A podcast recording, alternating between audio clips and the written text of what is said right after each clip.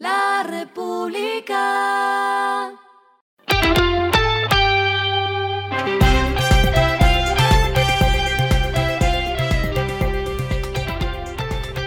Esto es lo que debes saber al comenzar la semana. Los indicadores arrancan el lunes así. El dólar cerró en 4.012 pesos, bajó. El euro cerró en 4.299 pesos, bajó. El petróleo Brent se cotizó en 87.31 dólares el barril, subió. La carga de café se vende a 1.255.000 pesos y en la bolsa de Nueva York se cotiza a 148.65 dólares.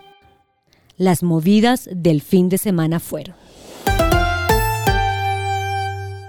EPM cerró el vertedero de la central Hidroituango por primera vez en cuatro años por los bajos caudales del río Cauca, que es del cual se surte el embalse y que estaba generando solo el necesario para abastecer a las dos unidades de generación de energía, las cuales actualmente se encuentran a un 100% de operación. Se tomó la decisión temporal. Esto fue una maniobra realizada por primera vez desde hace cuatro años y medio. Sin embargo, ya logró restablecerlo.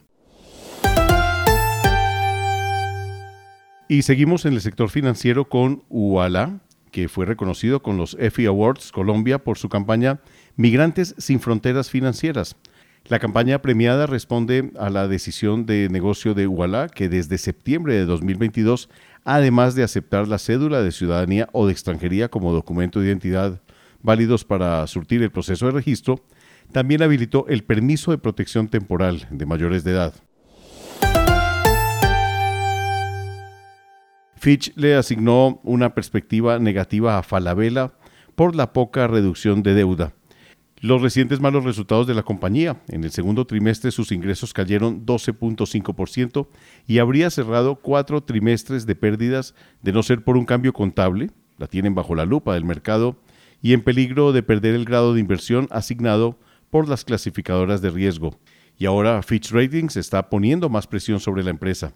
La agencia, que el año pasado ya disminuyó la nota de Falabella de triple B a triple B menos, ahora le asigna perspectiva negativa.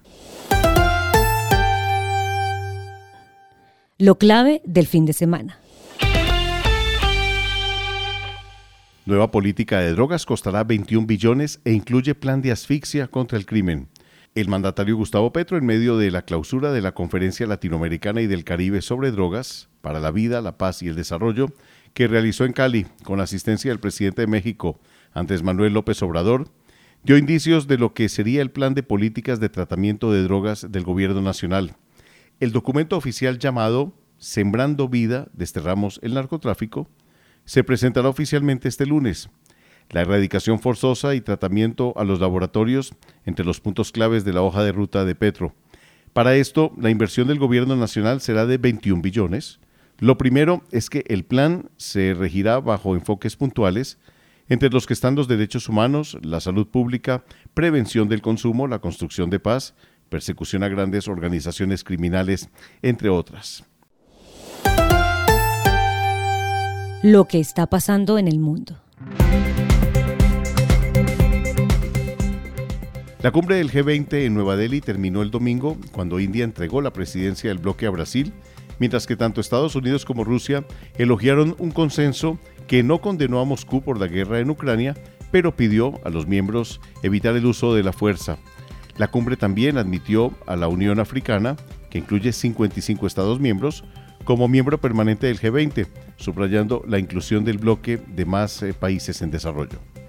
Entre otros acuerdos, el documento pactó darle celeridad al acuerdo de cereales del Mar Negro, triplicar la energía renovable antes de 2030 y Estados Unidos, India, Arabia Saudí y la Unión Europea presentaron acuerdo ferroviario y portuario.